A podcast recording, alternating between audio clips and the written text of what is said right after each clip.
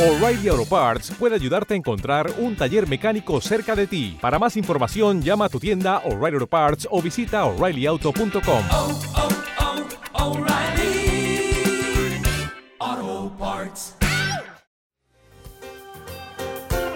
Y cuando son exactamente las 9 y 7 minutos, nos encontramos ya en eh, el personaje bíblico desde Librería Casa Cristiana Emanuel, eh, que hoy nos trae Rosita Mariscal al profeta Sofonías. La tenemos ya en el otro punto de la conexión y mm, Carmen está ahí abajo, así que realmente ahí va Dani inmediatamente para atenderla. Ya tenemos a Gabriel en el cambio y en el otro punto de la conexión a doña Rosa Mariscal. Muy buenos días, Rosita, bienvenida. Muchísimas gracias, buenos días. Un placer, aquí estamos en Zafarrancho de Guerra, ya sabes, no paramos nunca, así que hay que movernos. Querida Rosita... El placer siempre es mío. Sí, un placer, desde luego. Rosita, adelante con el profeta Sofonías que nos has traído para el día de hoy. De acuerdo, pues vamos con él. Sofonía significa Dios protege. Su genealogía se remonta en el capítulo 1, versículo 1, nada menos que a la cuarta generación, cosa no corriente. Sofonías era tataranieto del rey Ezequías y sobrino tercero de Josías, aunque era más viejo que éste, pues no cabe duda de que profetizó durante la niñez de Josías, antes de la reforma del 621 a.C., fecha en que Josías tenía 28 años. Su bisabuelo Amarías debió de morir antes que su hermano Manasés subiese al trono a los 12 años de edad. Profetizó pues Sofonías medio siglo después de Naún y fue contemporáneo del profeta Jeremías. El mensaje principal de la profecía de Sofonías era y es que llegará un día cuando Dios como juez castigue severamente a todas las naciones. Sin embargo, después del juicio, Él mostrará misericordia a todos los que han sido fieles. Y la importancia del mensaje es que todos seremos juzgados por nuestra desobediencia a Dios, pero si permanecemos fieles, Él nos mostrará su misericordia. El propósito que Dios tenía con la profecía de Sofonías era estremecer al pueblo a fin de que abandonase su indiferencia e, e, instarlos a volver a Dios.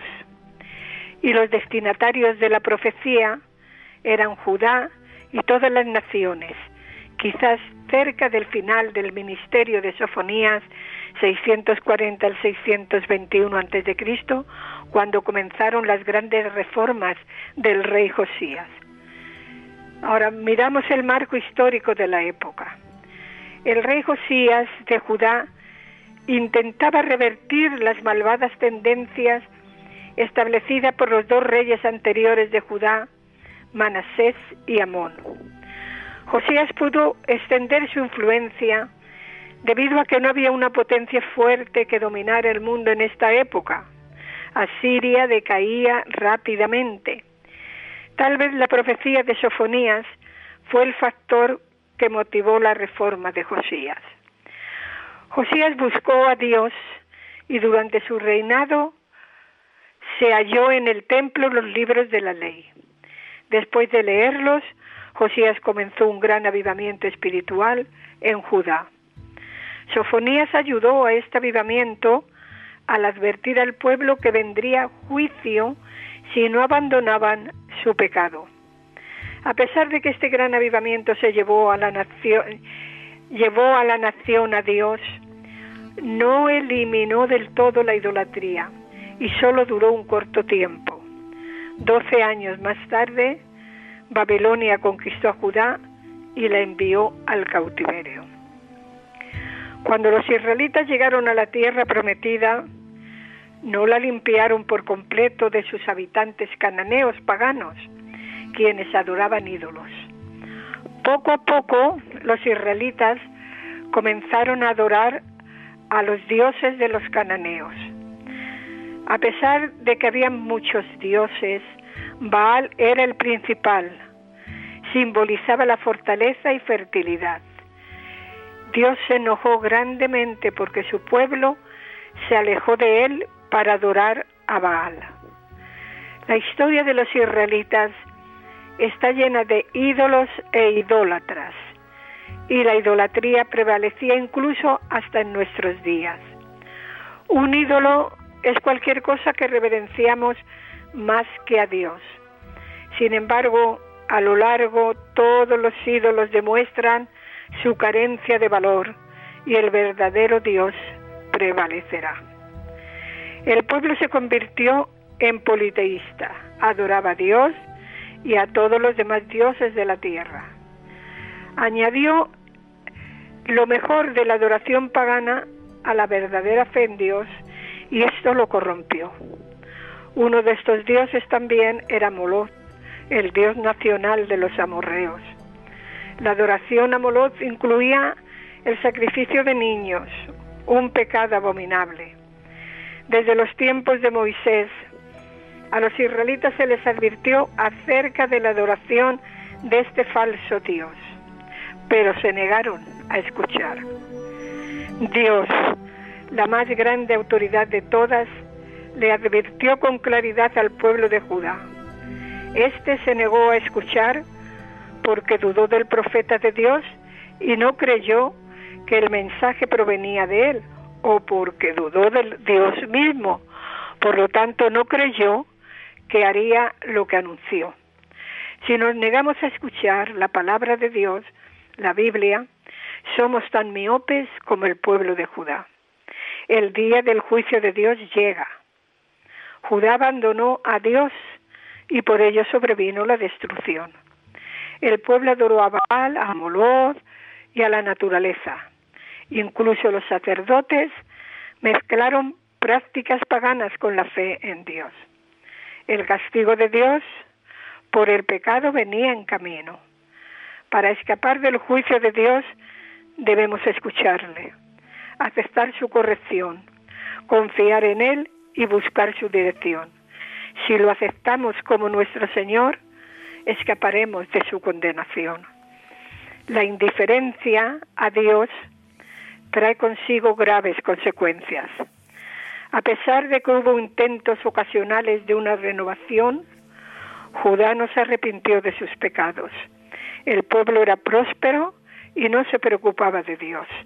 Las demandas de Dios para una, vida recta parecían irrelevantes para Judá, cuya seguridad y riqueza la hicieron complaciente consigo misma. No permitamos que la comodidad material sea una barrera para nuestro compromiso con Dios.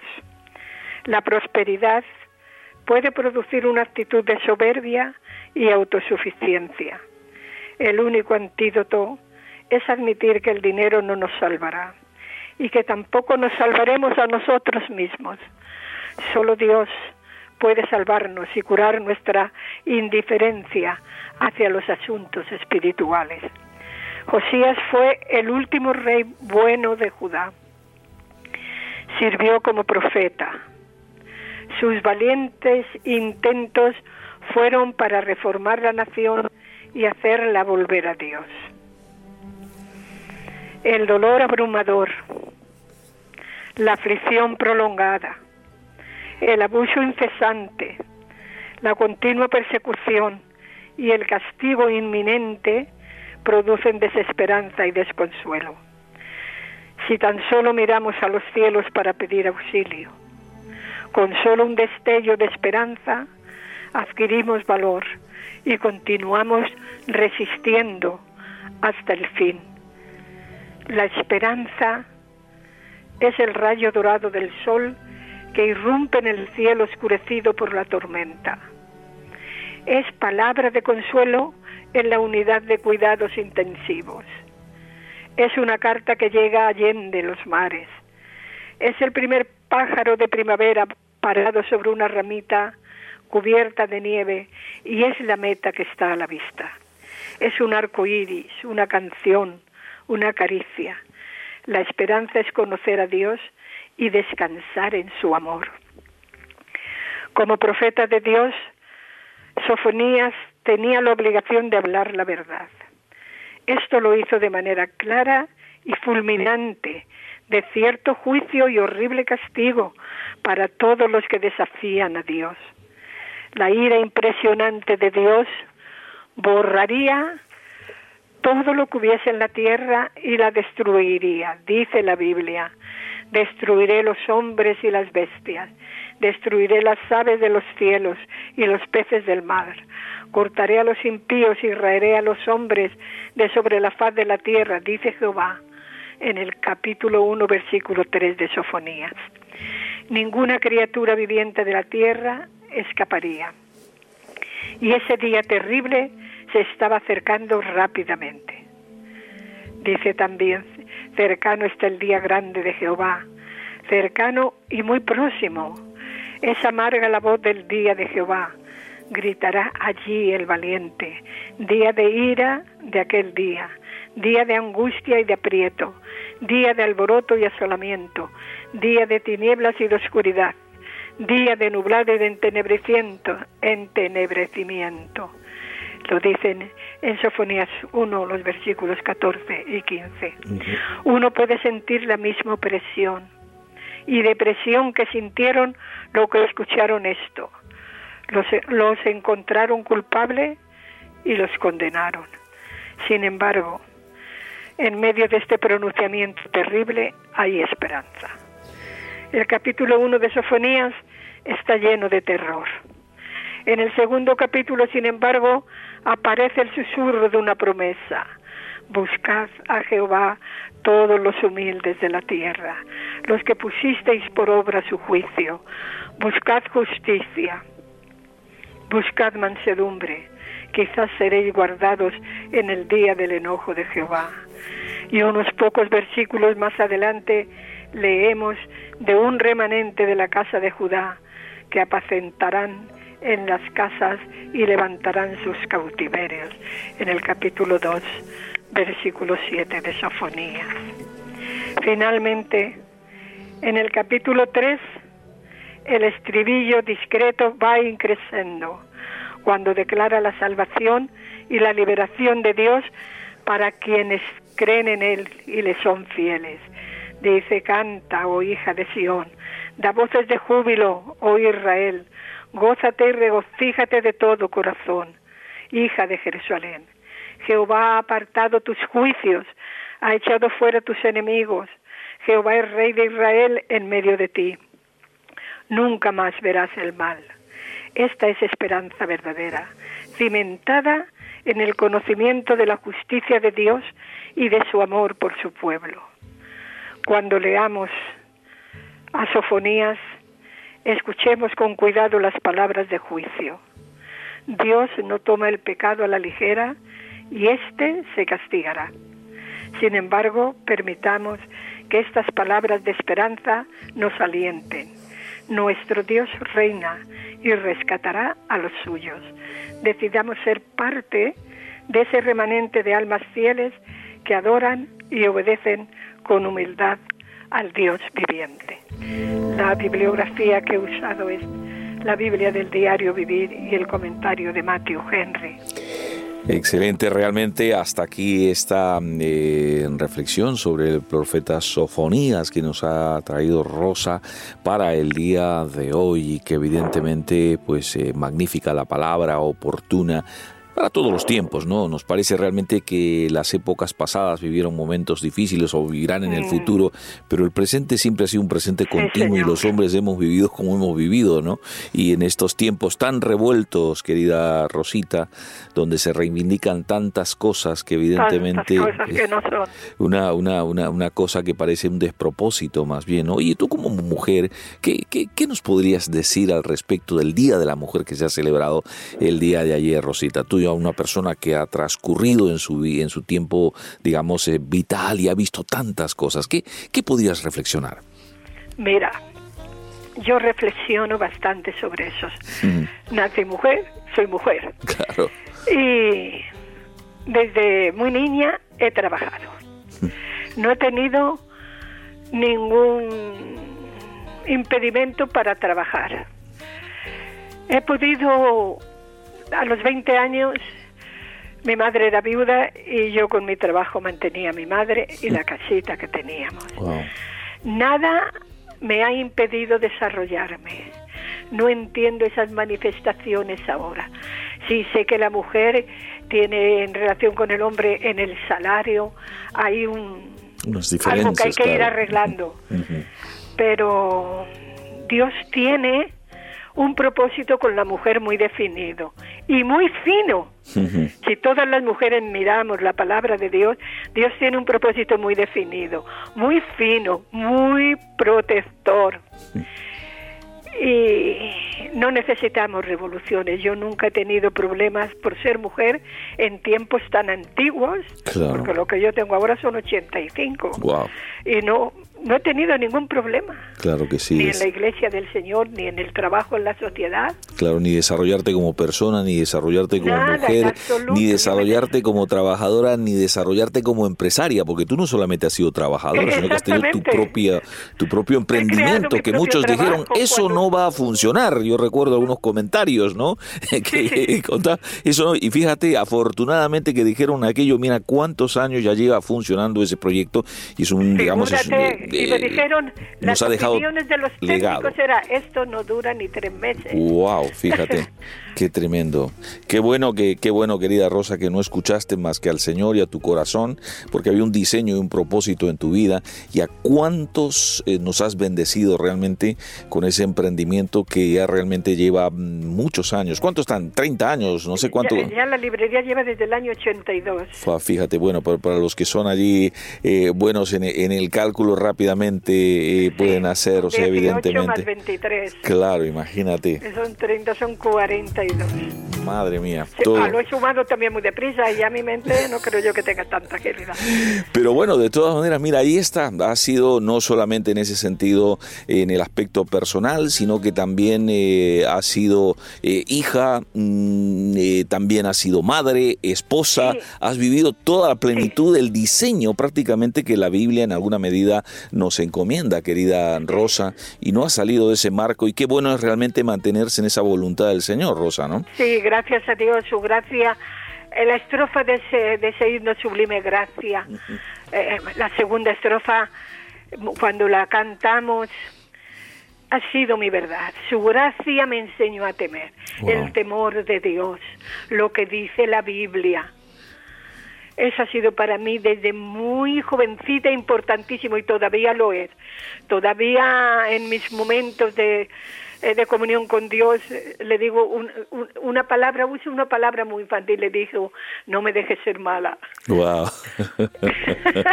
Oye, pero realmente a veces hay que pedirle al Señor porque uno se da cuenta lo que realmente a veces hay en el corazón y dice, wow, Señor, si no me ayudas a salir de esto o a cuidarme de esto, realmente uno también desarrollaría algunas cuestiones que desafortunadamente mm, no nos gustaría ciertamente ser, este, querida Rosa, ¿no? Exactamente. El temor de Dios para mí, eh, eh, sé que, como dice Pablo, todo es lícito, pero no todo No, conviene. efectivamente. Y entonces cuando eh, comienza como humana cualquier pensamiento, digo, no, no, no, no, por ahí no vas. Claro, y, y prefiero muchísimo, lo sabe el Señor, claro, el consejo de... prefiero que me ofendan a ofender. Claro, claro, porque realmente... Aunque no quiero que me ofendan, ¿eh? No, sin lugar a duda, quiero, pero, pero- pero a veces pero es bueno sufrir un poco la ofensa que tener una buena pelea, ¿no? Hay algunos, vamos a tener una buena pelea para suplir el tema de la ofensa y resulta ser que eso termina siendo peor que realmente la propia Sí, ofensa, ¿no? señor. Así que para Sí, qué, para qué eso, Eh, ciertamente. Oye, Rosita, de verdad te agradezco, sé que esto no estaba en el guion, pero quería preguntarte, porque en medio de tantas cosas, tantas noticias que vemos, la sociedad convulsionada, tanta tristeza, efectivamente, mujeres claro, lo mismo. claro. Si Y- pudieran conocer a Dios, si pudieran darle lugar a Dios. Claro, y es una pena, y es- muy y es- bueno es- vuestro trabajo, y- están y- muy y buenos es como los si- programas de televisión, claro, y las es- iglesias. Si esas mujeres eh, pudieran conocer a Dios. Claro que sí, Eh, Rosa. Sí, y el que problema... ahora los hombres como si fuerais malísimos del todo. Efectivamente, es como si el problema no. fuera un problema del varón y de la mujer, ¿no? O sea, como si nosotros somos el, pro- el, el punto del conflicto. Ojalá los maridos pudiésemos pagar a nuestras mujeres el sueldo y más en compensaciones de lo que realmente se merecen. Pero el sueldo no alcanza ni para los maridos ni para nadie, por supuesto, Claro, Rosa. Ahí claro. está el, el problema de estas ideologías que han sesgado tanto y que verdaderamente tanto el marido como la mujer, el papá, la mamá, los hijos, todos hacemos falta realmente para seguir sobreviviendo, sobreviviendo frente a estos desafíos que hay en estos tiempos en la sociedad, Rosa, en las, con Sí, unos empleos precarios, con unos problemas eh, serios que estamos viviendo aún, por ejemplo, en el tema de la salud, eh, en fin, vamos, hacemos falta todos y más, desde Todos, luego, para sacar adelante todo esto, ¿no? Sin acobardarnos ninguno y sin perder mucho tiempo Eso es, y- ciertas cosas. Y pensando, Porque y pensando en nuestro país y lo que podemos y lo que podemos aportar, pensando en nuestra nación y lo que podemos aportar, como decía John Kennedy, no me voy a preguntar qué me puede dar, voy a preguntarme qué puedo aportar realmente a mi país, porque aquí cada uno está pensando qué cosa es lo que realmente le va a convenir y puede en ese sentido disfrutar, ¿no? Pero hay que eh, también cumplir con él, hay que cumplir con las obligaciones para que realmente pues, pueda funcionar la sociedad y el sistema. Querida Rosita, gracias por esa reflexión que nos Ah, has dejado. Por lo menos me siento un poco más a gusto también habiéndote escuchado, sabiendo de que no solamente los varones estamos teniendo un sueño desproporcionado, sino que hay Sí. personas, hay mujeres valientes que han vivido toda una vida y que Sí, pueden desde sí. esa perspectiva realmente reflexionar y decirnos de que el modelo bíblico sigue funcionando a pesar de lo que digan. Sí, muchísimo, muchísimo sigue funcionando. Es verdad que en tiempos antiguos, pero no era la maldad del hombre, era la cultura que había establecida. Claro. Había un poco, había machismo, un poco. Sí, sí, sí, sí, no, mucho. no, un, desequilibrio pero- en ese sentido a veces. Claro, desproporcional. Lo que hay que hacer es corregirlo y decir, oiga, mira, esto está mal, vamos a corregir esto y ya Sí. está, porque al fin y al cabo, evidentemente tenemos que entendernos, porque hoy hacemos falta eh, todos y más. Bueno, Rosita, te estoy quitando ya el tiempo. Cuéntanos dónde está mm, Librería Casa Cristiana Emanuel. Mira, estamos en la Plaza Mariana Pineda, en el número uno. Viniendo en metro, hay que tomar la línea 1. La parada de metro es Portazgo y la salida de metro es impares. Y cuando sales a la calle, estás en la avenida de la Albufera. Y desde la avenida de la Albufera también hay acceso a la librería. Solamente es dar unos pasos de frente, volver la cabeza a la izquierda, ves los accesos, ves la, primero la fachada que te que de la librería y ves a la vez los accesos que te conducen a ella. Nuestros teléfonos, los fijos son el 91 331 5565 y el 91 331 0840 y el móvil 659 945 194 y el horario de trabajo es de lunes a viernes de 10 de la mañana a 8 de la tarde sin interrupción y los, vi- y los sábados de 10 de la mañana a 3 de la tarde. Eso es aquí en Madrid. Y en Bilbao tenemos la librería Manuel en la calle Parraguirre, número 66. El teléfono es el 94 410 3835. Y el horario de trabajo es de 10 de la mañana a 2 del mediodía y del 5 de la tarde a 8 de la tarde. Allí es diferente, pero en el espacio que hay de 2 de la tarde a 5 de la tarde, también pueden ir a la librería si lo necesitan ir a esa hora. Solamente llamar por teléfono al hermano y decirle, hermano, voy a ir a esta hora porque necesito ir a esta hora. Sí, cada uno habla con sus palabras, no voy a decir yo el guion. sí, por supuesto. y el hermano se queda y les atiende. Excelente, pues ahí ya queda esas recomendaciones. Y de- bueno, por, por último, cuéntanos cómo sería esto si no están ni en Bilbao ni en Madrid, no pueden acercarse a las librerías, ¿qué pueden hacer eh, el resto de nuestros oyentes en otros puntos de nuestro territorio nacional? Pues muy fácilmente descolgar el teléfono, eh, pedir el libro o la Biblia o el regalito o lo que cualquier cosa de que necesiten que esté en la librería y se lo mandan al día siguiente lo tienen en su casa por medio de agencia. El gasto de envío, ah, pero perdón, voy a aclarar lo otro. Comprar sin ver, como se hace ahora, ¿no? Pero aquí lo son ah, ahí está mucho mejor porque mandan foto antes de que tú te decidas. Sí, hay una interacción y puede pedir información allí a la librería en el WhatsApp y esto, ¿no, Rosita? Sí, sí, y la web están viendo lo que quieren también. Y en 24 horas lo tienen en su casa a través de agencia. El gasto de envío, porque es muy importante también, no es mucho. Si la compra no llega a 10 euros, el gasto de envío es de 4,50. Si la compra llega entre 10 y 25 euros, son 3,50.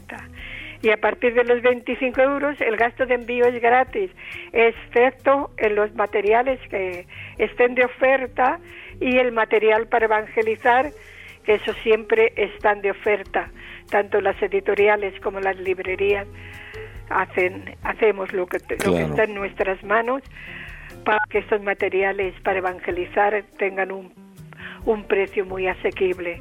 Y entonces no se pueden eh, asumir los gastos de envío. Claro que sí, así que son materiales promocionales y estos no entrarían en la oferta y pueden realmente solicitarlo a través de la vía telefónica. Dijiste ya lo de los, de los portes y estas cositas. Sí. Eh, eh, muy bien, pues entonces evidentemente ahí queda toda esa información. Rosita, lo que tengas ya para añadir a tu participación en este jueves. Un abrazo para todos nuestros oyentes, para todos, para todos los que son creyentes y para todos los que están escuchando pueden decidirse, pueden probar creyendo en Dios, cogiendo una Biblia, leerla, cualquier. Yo creo que vosotros también dais Biblias, ¿no? Sí, sí, sí, claro. Si hace falta, no hay ningún problema. si hace falta, te la llevamos. aprendiendo, exactamente. Y cualquier iglesia también tiene Biblia. Exacto, sí, sí. Para regalar, porque los felices que hemos sido y somos con Dios, eh, no queremos que otros se priven de ello. Por eso es que regalamos las Biblias sin ningún otro móvil. Pueden leerlas, escudriñarlas y hablar ellos solos con Dios. Claro que sí, ahí queda esa eh, exhortación de parte de Rosita, no deje de comunicarse. Si tiene usted oportunidad una iglesia próxima, eh, somos las iglesias evangélicas y que realmente pues eh, le recomendamos la lectura de la Biblia. Y sobre todo que tenga un encuentro personal con el Señor, recuerde que al encuentro ya le salió el Señor, así que está esperándole en ese punto en el cual usted puede cambiar el sentido y el propósito de la dirección, sobre todo cuando ésta no le enrumba en el destino que realmente tiene Él y le está esperando así que tiene que dar la media vuelta y acercarse al punto donde él está. Querida Rosita, muchísimas gracias por haber estado con nosotros. Un abrazo muy fuerte. No, y a ti también, hoy un trabajo magnífico. Y un día vamos a tener que, tenerte aquí para que nos cuentes las anécdotas. Todos los días. Y, estoy muy agradecida y oro por vosotros. ¿eh? Ay, pues muchísimas gracias, Rosita. Sentimos efectivamente tus oraciones y por los medios de comunicación, ¿no? Tantos medios que hoy están apareciendo eh, y difundiendo la palabra del Señor. Así que bendecimos a todos estos medios y todos estos emprendimientos y esfuerzos que Dios está levantando en este tiempo en nuestra nación para anunciar las buenas nuevas del Evangelio, que el reino de los cielos se ha acercado en Cristo Jesús. Así que muchísimas gracias, querida Rosita. Un abrazo. Dios te bendiga. Hasta pronto.